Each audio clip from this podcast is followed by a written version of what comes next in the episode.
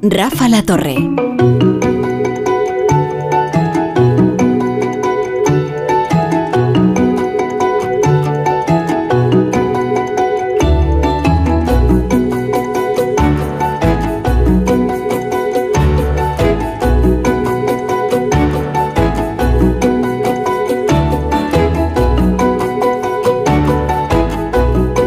Las 9 a las 8 en Canarias, como cada día perza, empieza la brújula de la economía. ¿Sabes lo que pasa, Marta García, ayer? Que yo me imagino, me imagino, ¿eh?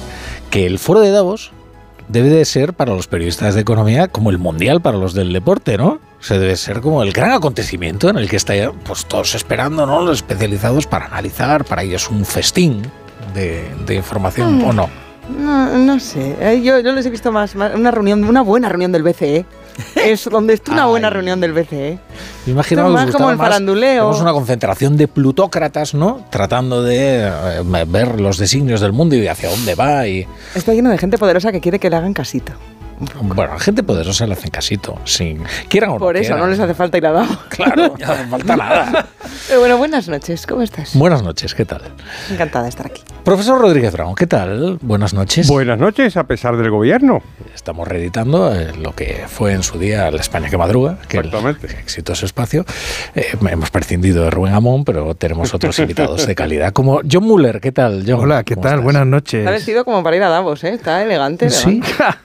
Está elegantísimo John Muller. Bueno, es que tenía que honrar un compromiso y entonces no me quedó más que vestuario que no, que, no somos nosotros. bueno, puede, ser, puede ser ustedes. Claro, Tenía un compromiso que merecía. que merecía la Vamos, me parece un tostón, pero me parece un tostón auténtico y es un es una reunión, un lobby mundial eh, donde, donde, por cierto, se ha conseguido orientar el sentido del gasto de una gran parte del PIB mundial pues desde hace un par de décadas y que y, no necesariamente yo creo que los aspectos más eficientes de la economía. Pues mira, precisamente sobre el foro de Davos, ¿eh? en el foro de Davos arranca la mirada cítrica de Ignacio Rodríguez Burgos. Buenas tardes de nuevo, Ignacio, buenas noches. Bueno, ya ahora buenas noches ya. Me, equivoco siempre. Pues sí, la, economía. Eh, la palabra de moda en Davos este año es, la policrisis ¿eh? y el lema de la edición de este ejercicio el cooperación, cooperación en un mundo fragmentado. Vivimos los turbulentos años 20, podríamos decir, con los coletazos interminables de la COVID, el retroceso de la globalización, el regreso de los bloques económicos y militares con la guerra de Ucrania. Vamos, la nueva Guerra Fría. El foro se ha inaugurado esta tarde con protestas de las ONGs que critican la elevada desigualdad mundial y el aumento de la pobreza después de 25 años. Este es un dato interesante. 25 años ha estado bajando la pobreza extrema y ha vuelto a subir ahora.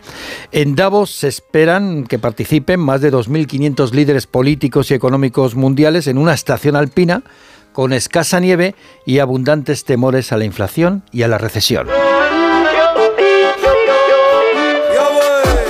Pues eso, mañana intervendrá en el foro el presidente del gobierno Pedro Sánchez, pero antes se reunirá con una pléyade de empresarios, esos plutócratas que decís, entre los que destaca Larry Fink, presidente de BlackRock, la mayor gestora de fondos de, de inversión del mundo y el principal accionista de importantes empresas españolas como Iberdrola, Banco Santander o BBVA. Yo pensé que iba a ser elegante y me iba a poner la sinfonía alpina de Strauss y me ha puesto esta cosa tirolesa, ¿no? Claro, que no sé de, de Suiza, de, bueno. cantón de los grisones. Hoy el, presidente del gobierno, Pedro Sánchez, ha explicado en la CNBC las excelencias de la marcha de España y las oportunidades de negocio que representa una economía creciente como la nuestra. Al presidente hoy le han llegado dos importantes apoyos. Por un lado, la Agencia de Evaluación de Riesgos, la agencia internacional Moody's, quien asegura que España esquivará la recesión este año cosa que no van a poder conseguir algo más de la mitad de los países europeos.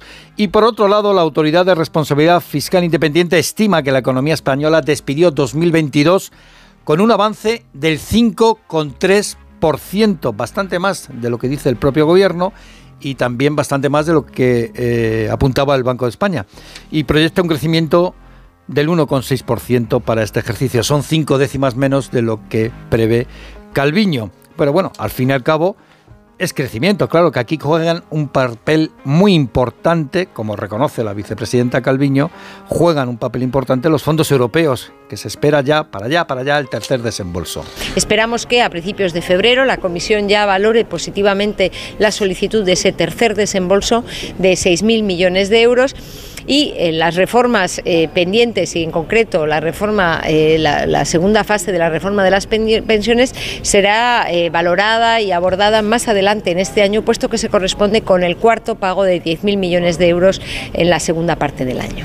A destacar la última encuesta que ha realizado Iway, que apunta una creciente preocupación de los españoles ante el futuro económico, tan alta como en la pandemia. La verdad es que no ven mucha luz al final del túnel. Y sin embargo la luz va a bajar mañana y va a bajar eh, a cotas inusitadas. Sí. El gobierno ha hecho balance ¿no? de, de seguridad energética y bueno, tenemos unas reservas de gas por encima del 90%. Y la vicepresidenta tercera, Teresa Rivera, afirma que España se ha ahorrado unos 4.500 millones desde agosto con el tope del gas en la Unión Europea. No solo eso, se ha consumido un 7,5% menos de electricidad. Y mañana su precio bajará a poco más de 4 euros y medio. Y esto es por las renovables, por las eólicas.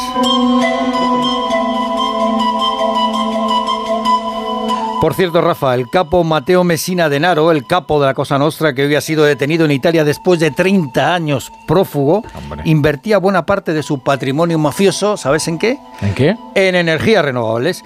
No te creas que Messina Denaro tiene una especial preocupación por el cambio climático. Es cuestión de oportunidad. Fíjate, la Cosa Nostra inició sus pasos extorsionando a los agricultores sicilianos de limones. ¿Y por qué? Porque se presentó una oportunidad cuando a finales del 18 la Royal Navy británica obligó a cargar toneladas de limones en sus barcos para combatir el escorbuto y Sicilia producía muchos limones, pero esa Rafa, esa es otra cítrica mirada, otra historia.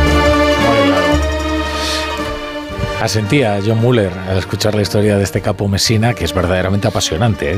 La historia ha venido a visitarnos. apasionante y ¿eh? añadir para la mirada cítrica que hace unos seis años en México se produjo un paso brutal de los carteles de narcos a la lima.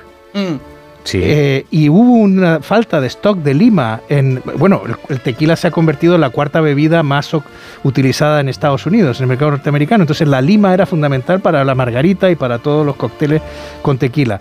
Y se produjo una falta de lima porque los carteles mexicanos, los carteles de la droga, pasaron de, la coca a la lima.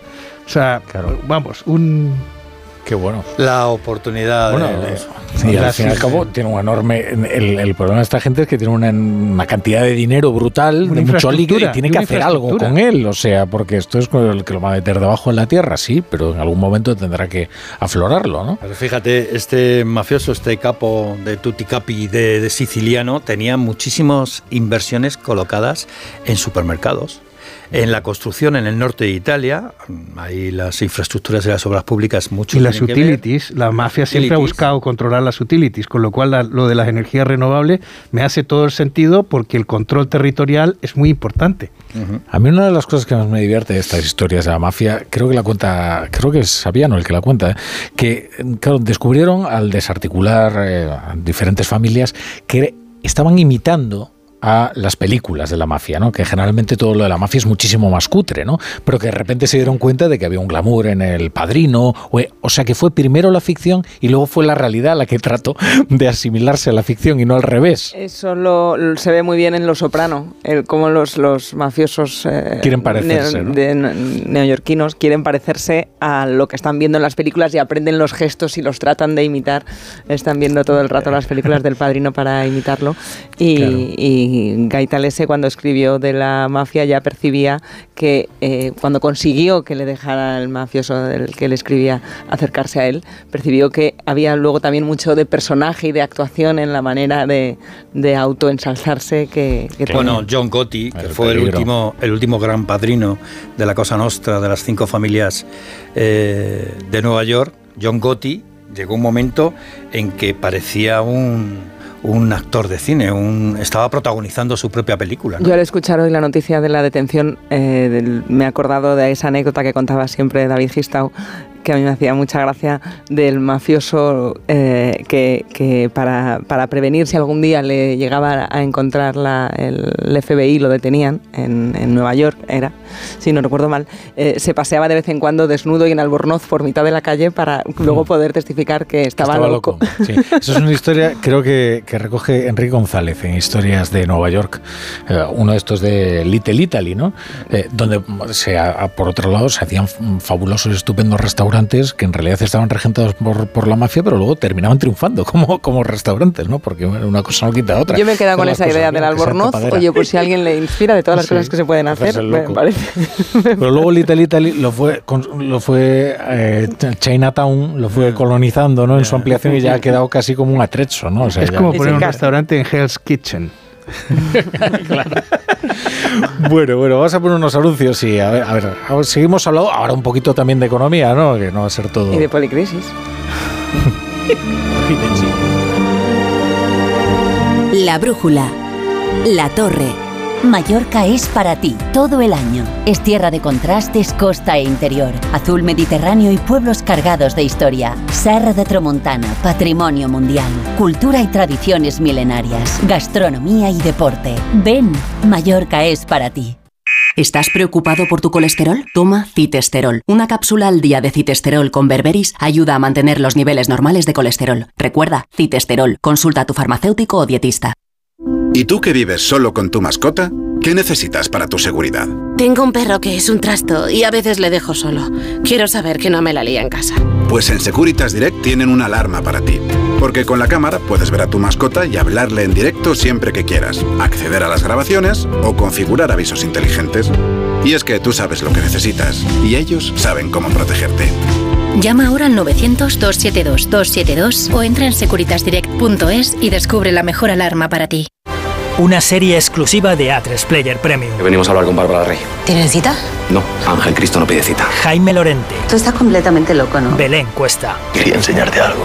Lo más importante de mi vida, el circo. Cristo y Rey, ya disponible solo en A3 Player Premium. Y cada domingo, un nuevo capítulo. ¡Vigor, gor, gor, gor, gor, gor, Toma Energisil Vigor. Energisil con maca contribuye a estimular el deseo sexual. Recuerda, energía masculina, Energisil Vigor. Ya está aquí Blancolor con hasta un 50% de descuento en fundas y rellenos nórdicos, sábanas, toallas, manteles, cojines, almohadas, muebles de dormitorio y todo lo que necesitas para tu casa. Ven a Blancolor y aprovecha sus descuentos, solo hasta el 28 de febrero, en tienda, web y app del corte inglés. Cada bebé que llegue hoy al mundo nacerá con un 11% de probabilidades de ser zurdo un 15% de tener alergia al polen y un 20% de sufrir abuso sexual infantil. Cambiemos las cifras. Fundación Vicky Bernadette contra el abuso sexual infantil. Hola, soy Rocío, locutora profesional y experta en poner voz amable, triste o indignada. Pero cuando me llega una carta de Hacienda me quedo sin palabras. Por eso soy de legalitas, porque sé que con una llamada un experto me ayuda a resolver lo que yo no domino. Hazte ya de legalitas. Y ahora por ser oyente de Onda Cero, y solo si contratas en el 91661, ahórrate un mes el primer año. Legalitas, y sigue con tu vida.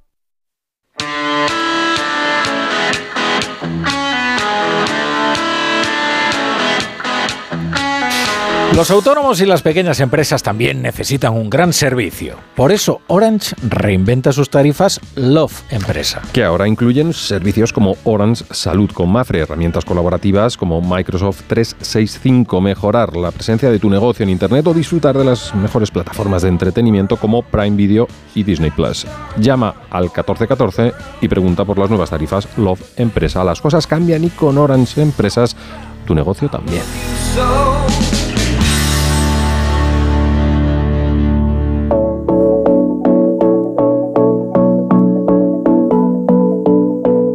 En Onda Cero, La Brújula, Rafa La Torre.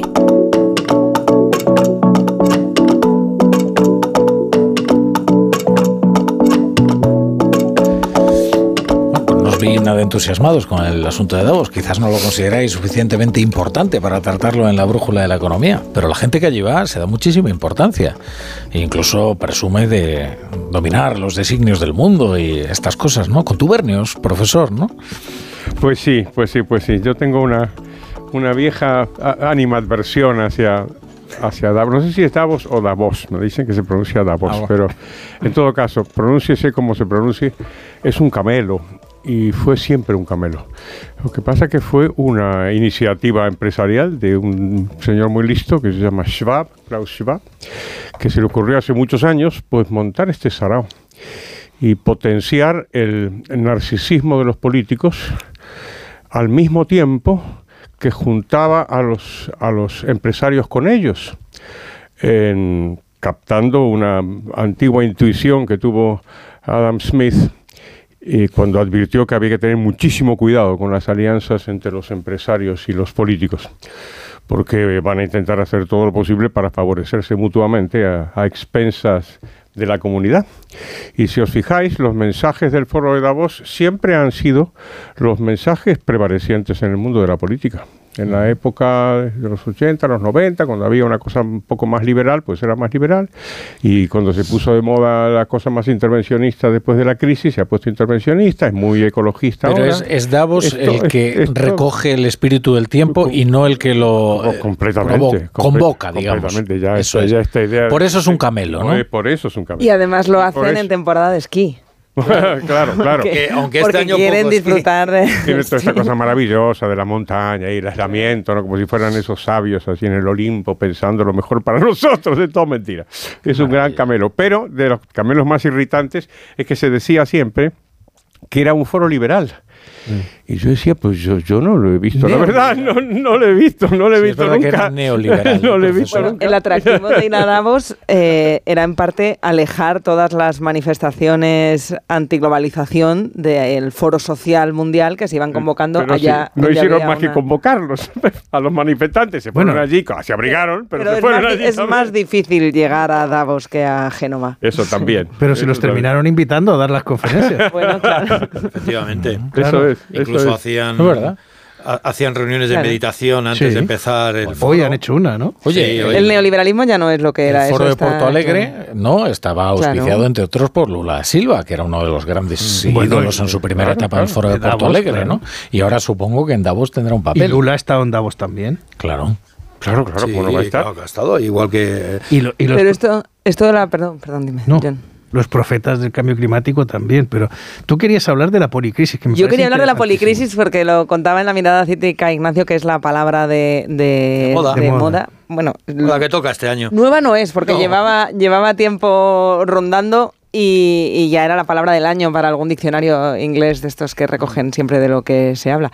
Pero, pero me hacía gracia porque encontré unas declaraciones de Juncker de Jean-Claude Juncker en 2018, dando por terminada la policrisis en Europa, diciendo, la Unión Europea ha pasado por una época muy convulsa, en los populismos, el Brexit, al 2018, que parece la eternidad, pero no hace tanto, diciendo, pero ya salimos mucho más fuertes y dejamos atrás la policrisis. Ha envejecido, ha envejecido peor las declaraciones que la palabra policrisis, que por otra parte viene muy bien. A mí la parte más interesante que me parece de los académicos que están defendiendo el término, es la idea de que está todo interconectado y que eso complica mucho a la hora de poner una receta para frenar la inflación o para la crisis energética o para todo lo demás, porque cualquier eh, acción que tomes para solucionar un problema puede empeorar otro de los muchos que se está dando a la vez. Hablando de, camelos, el Juncker para mí es un, es un paradigma. Es un paradigma, eso es un paradigma del camelo mezclado con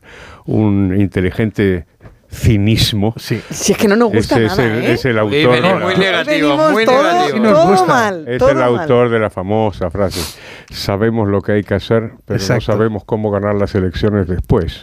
Es una cosa impresionante. Pero la, veo, muy lúcida. No se puede ser más cínico. A mí me pareció y lo de, la, lo de la policrisis es otro hallazgo, ¿eh? porque el mensaje de la policrisis es: ¡Uy, qué miedo! Uy, qué miedo. Mejor no tocarlo. No solamente no hay una crisis, hay muchas, hay muchas, hay muchas crisis. primero el miedo y después vamos a luchar, vamos a luchar contra. Y eso es otra vez, como suelo decir, eso es como si Drácula dijera que va a luchar contra los vampiros. Es decir, van a luchar contra la crisis los que la provocan. Está interesantísima la tertulia. Oye, eh, romper una quiero romper una lanza porque, vamos a ver, eh, en la cabeza de... no, no, no, en la cabeza de nadie. Hace unas cuatro semanas tuve una conversación para una entrevista con José Juan Ruiz, el presidente del Real Instituto Elcano, que, y hablamos de la policrisis. Y yo le pedí que me lo explicara porque no sabía exactamente qué era, como ha dicho Marta, una serie de crisis que están imbricadas, ¿no? Pero en esa ocasión, eh, José Juan uh, sostuvo una tesis interesantísima. Dijo, actualmente en el mundo hay un choque entre los politólogos y los economistas. Dijo, eh, este problema de la geoestrategia gravitando sobre el futuro de la globalización y de la prosperidad económica ha hecho que estas dos visiones estén enfrentadas. Y él dijo, hay un problema enorme porque los politólogos tienden, por su formación académica, tienden a ver todo como un juego de suma negativo. Con lo cual, el que gana poder es porque otro lo pierde. Mientras que los economistas suelen tener la visión de que hay juegos de sumas positivos, con lo cual todos ganan si el, si el intercambio es eh, productivo. ¿no? Y, me pareció súper interesante porque es exactamente el enfoque que ha tomado The Economist para su portada de esta semana. Y yo quería romper la lanza para decir que originalmente la primera persona a la que le oí ese planteamiento fue a un español el presidente del Instituto del Cano. Pues fíjate que la portada del Economist es interesante y nos puede llevar a una visión optimista, dado que me estabais, me estabais reprochando que tenía visión, visión muy pesimista. Lo que, lo que resalta The Economist esta semana es que hay riesgos para la globalización porque están, eh, eh, hay una especie de ola de renovado proteccionismo, cosa que es verdad. Sin embargo, si adoptas una perspectiva un poco más de largo plazo, vais a ver que en la batalla entre proteccionismo y libre cambio, a lo largo de las décadas, digamos en el último siglo, claramente la victoria es para el libre cambio. Incluso si consideras que todas las crisis desatan fuerzas antiliberales, esto siempre es así. Pero eso para mucha gente es pesimista. Bueno, pero te quiero decir, estábamos hablando de el pesimismo de The Economist, yo quiero poner ahí un matiz. Si pensamos en lo que fue el mundo hace 90 años, en los años 30 del siglo pasado, y lo comparamos con el mundo de ahora, el mundo de ahora es espectacularmente liberal. Claro. Es decir, en los años 30 los países se cerraron, pero se cerraron de verdad. O sea, Estados Unidos se cerró del todo con, la Smooth Huli, la famosa, el famoso arancel. Inglaterra, Inglaterra se cerró. Inglaterra dijo esto del free trade se terminó y se juntaron en Ottawa, Inglaterra con los países de la Commonwealth y dijeron libre cambio solo para nosotros y para los demás no. Eh, y se cerraron del todo. O sea, y comparas eso con lo de ahora, esto es una. En el, obituario que hizo de, Margaret Thatcher, Ian McEwan, eh, describía cuál era, bueno, cómo era la economía eh, británica pero para una familia cualquiera, ¿eh? ¿eh? cuando ella llegó al poder, ¿no? O sea, eh, la trama burocrática eh, que tenías que superar para poner un teléfono en casa, por ejemplo, ¿no? O la rigidez que tenía el Estado, ¿no? Que ahora hablamos muchas veces de la hipertrofia del Estado francés. Bueno, el Estado británico debía ser algo también verdaderamente salvaje. Mm. Lo, que pasa es que hay una contrapartida a esto que dice el profesor, que claramente tiene que ser cierto, porque el experto en, en Adam Smith si, lo decía Adam Smith, tiene que ser así.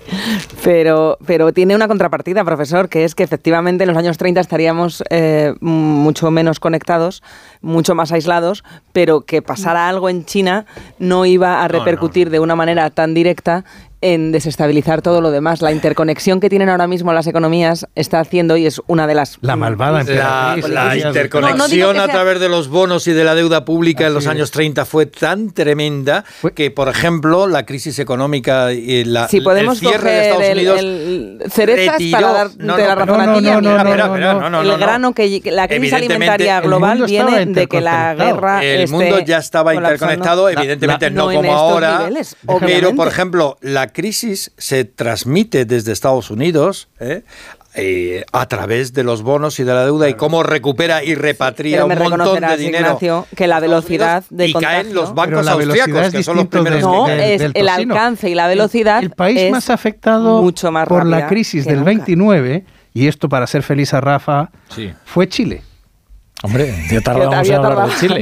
Fue Chile.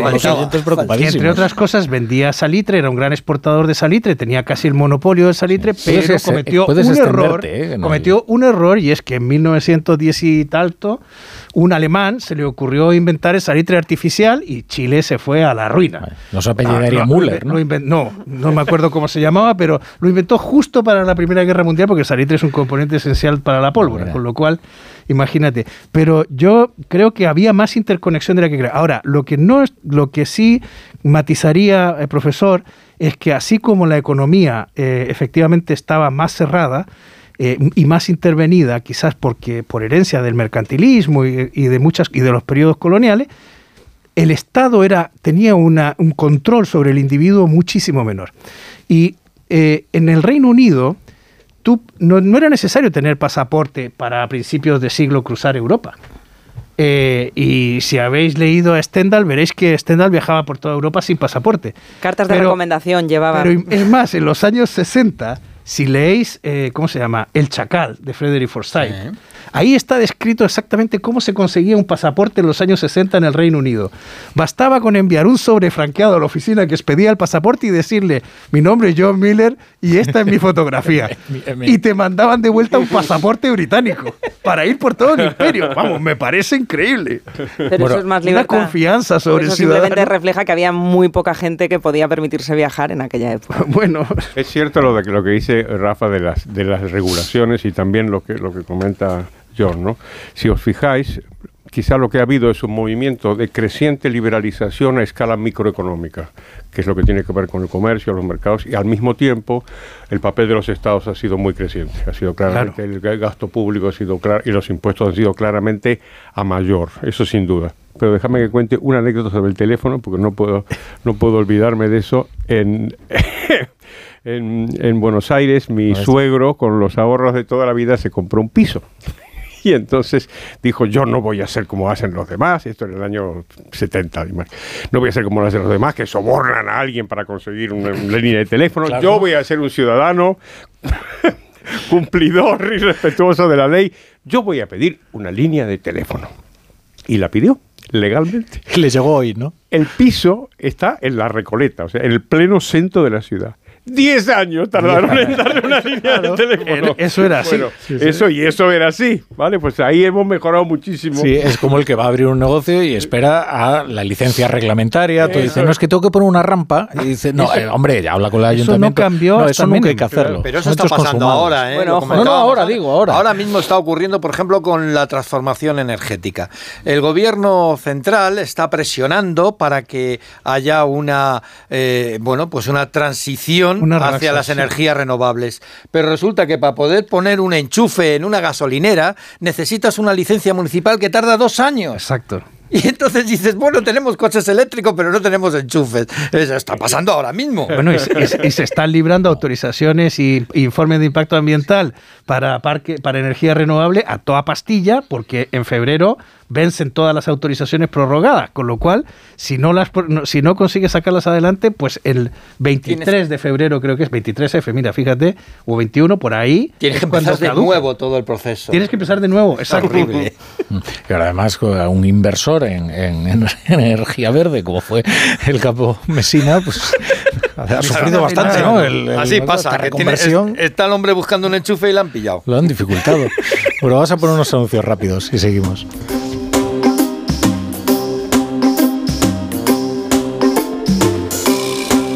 La brújula. La torre. Imagina que tu voz se avería y queda así, pero mientras te recuperas te gustaría sustituirla por una que suene así y decir, por ejemplo, el corazón es un océano de secretos. En vez de el corazón... el corazón...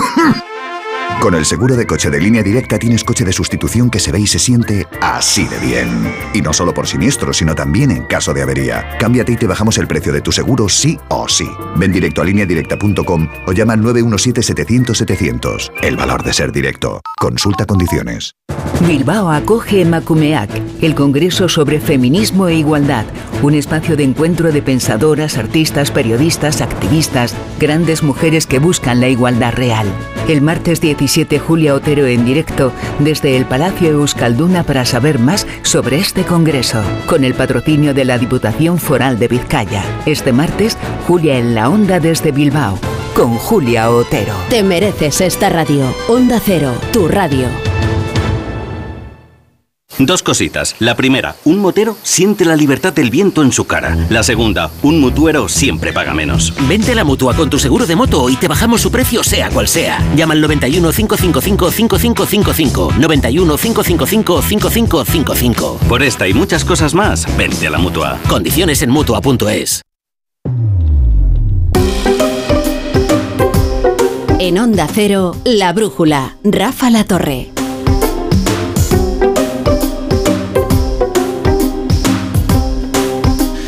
Bueno, pues hoy en la brújula de la economía hemos cumplido con todas nuestras obligaciones muy rápido. Hemos hablado ya de Chile, que es una obligación que nos hemos autoimpuesto, ¿no? En cada una de las brújulas de la economía para ahondar en el conocimiento del país andino. Y hemos hablado ya de Argentina también, porque es verdad que la pujanza del lobby argentino en la brújula de la economía tiene que hacerse notar. Bueno, así que vamos a ir con las canciones económicas del profesor, porque hoy es lunes. Así que tenemos al profesor Rodríguez Brown para ilustrarnos con sus Canciones económicas.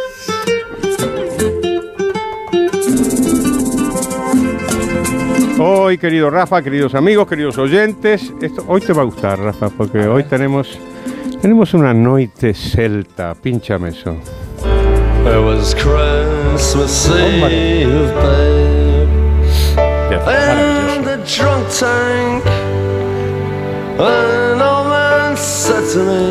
Pues sí, claro que sí. Tenemos eh, esta banda anglo-irlandesa que se llama The Pogues. The Pogues. Y el tema, una, un cuento de hadas en Nueva York. Fairy Tale of New York, del año 1987, que la canta con, con Kirsty, Kirsty McCauley. Es una balada, estamos escuchando la típica, esta folclórica irlandesa, de esta que le gustaba mucho a John Ford y que la ponen pone en sus películas. Esta, esta, esta canción tuvo, tuvo mucha popularidad en, en, el mundo, en el mundo anglosajón. ¿Y cuál es el tema? Pues ese es un, es un tema económico clásico y es que yo tenía muchas ilusiones y que mal me ha ido. y después, naturalmente, ¿por qué me ha ido mal? Ay, por culpa de las mujeres. Ay, las mujeres que tienen la culpa de todo. Dice, yo podría haber sido alguien pero me quitaste los sueños. Este es un tema clásico, ¿no? Y entonces es un diálogo entre un hombre y una mujer sobre este tema. Y de pronto la mujer empieza a contarle al hombre lo que el hombre fue y por qué perdió sus sueños. y resulta que era un vago, era un borracho y encima al final eh, eh, eh, es, un, es un drogadicto. Y de hecho la, la canción empieza, dice, It was Christmas Eve, baby, in the drunk tank. Es una noche de Navidad, el drunk tank es la celda que en Estados Unidos donde ponen a los borrachos. Y donde estaba este tío que se quejaba de lo mal que le había ido en la vida por culpa de la mujer, ¿no? Entonces es un diálogo muy, muy, muy bueno, muy jugoso entre él y ella, donde al final ella le dice, mira, lo que te ha pasado es tu culpa, no la mía. Y esto tiene que ver con un, un ah, quizá el, gran tema eh, eh, económico, el, el, más complicado, que es la relación entre el presente y el futuro. Eh, la, la, teoría del, del capital, todo tiene que ver con eso. Es decir, el capital siempre es una inversión, un ahorro que tú haces en el presente para conseguir algo en el futuro. ¿sí? Hay una relación entre el presente y el futuro y este, este protagonista evidentemente no fue capaz de apreciar que existe una relación entre el presente y el futuro, de tal manera que si tú eres un jovencito y te dedicas al alcohol y a las drogas, después cuando tienes 40 y no te ha ido bien en la vida, pues no le eches la culpa a tu novia, porque tu novia es perfectamente, perfectamente eh, inocente, ¿no? Al final, para que no sea una cosa todo tan, tan lúgubre. Pues sí, es una canción muy festiva, eh, además. sí, eh, pues es bastante efectiva. Al final dice que sí, que efectivamente existe alguna esperanza. en el futuro. Y yo creo que sí, yo creo que existe esperanza en el futuro, pero siempre que tengamos en cuenta de que las cosas que hacemos ahora tienen que ver con lo que nos va a pasar después. Bueno, es que es un villancico y si no hay una redención, un villancico, ¿qué, cabe esperar?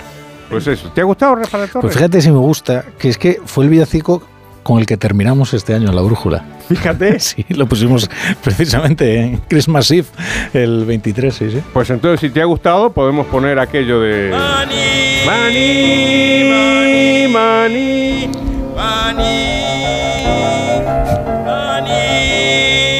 money, money, Que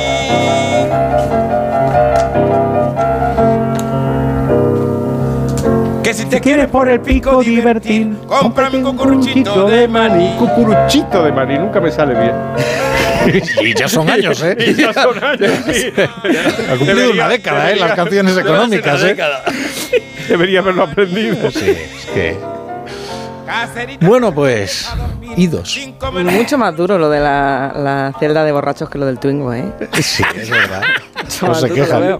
Encima, cuando entras en la celda, te quitan el casco. Bueno, Marta García ayer, John Buller, el profesor Rodríguez Brown y como cada día Ignacio Rodríguez Burgos, en la brújula de la Corobía. Y ahora recibimos a Rodrigo Cortés. No me dejes ir porque